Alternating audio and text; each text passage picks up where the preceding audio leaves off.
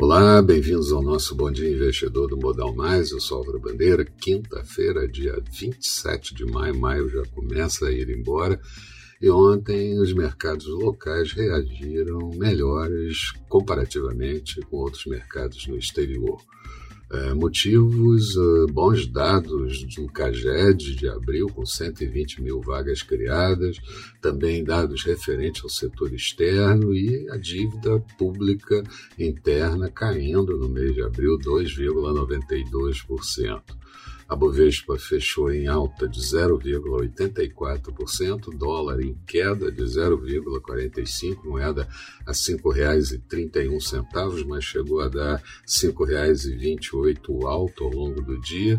Dow Jones praticamente estável, alta de 0,03%, e Nasdaq com alta de 0,59% pelas ações de tecnologia.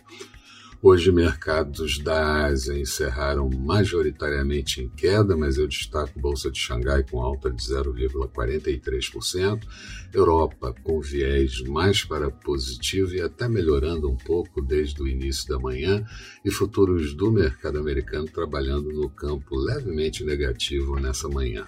Aqui seria oportuno superarmos a faixa dos 124 mil pontos, encerramos muito perto disso, e com isso abrir o objetivo novamente no recorde acima de 125.300 lá do mês de janeiro.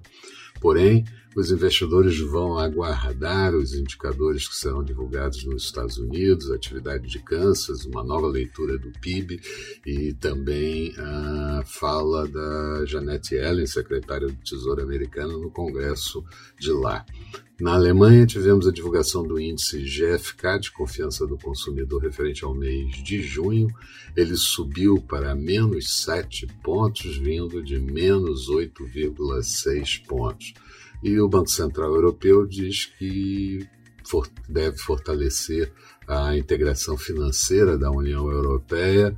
É absolutamente vital que isso aconteça para proteger a economia e a união dos mercados pode promover finanças verdes, que esse é o tema no exterior.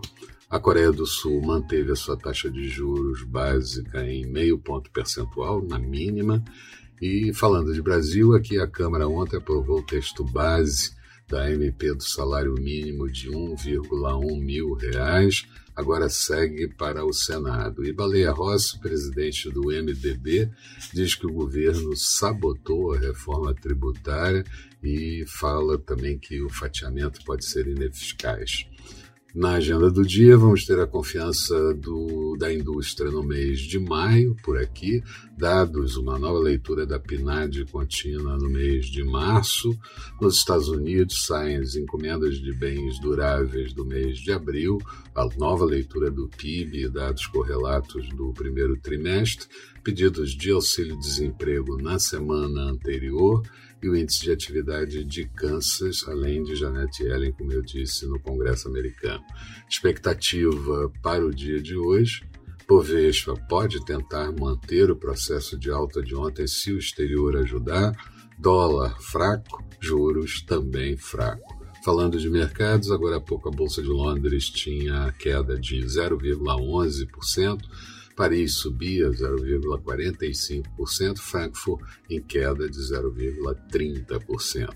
Petróleo WTI em Nova York hoje não ajuda muito, uma queda de 0,77%, barril a 65 dólares e 70 centavos, mas também melhorando um pouco do início da manhã. Euro sendo negociado em alta em relação ao dólar, a 1,22 da moeda americana. Notes americanos, títulos de 10 anos, com taxa de juros de 1,59%, um pouco acima do encerramento de ontem. E futuros do mercado americano, o Dow Jones em queda de 0,05%, Nasdaq perdendo 0,39%. Eram essas as considerações que eu gostaria de fazer. Tenham todos um bom dia, bons negócios e no final da tarde a gente está junto de novo com o nosso Boa Noite Investidor. Até lá então.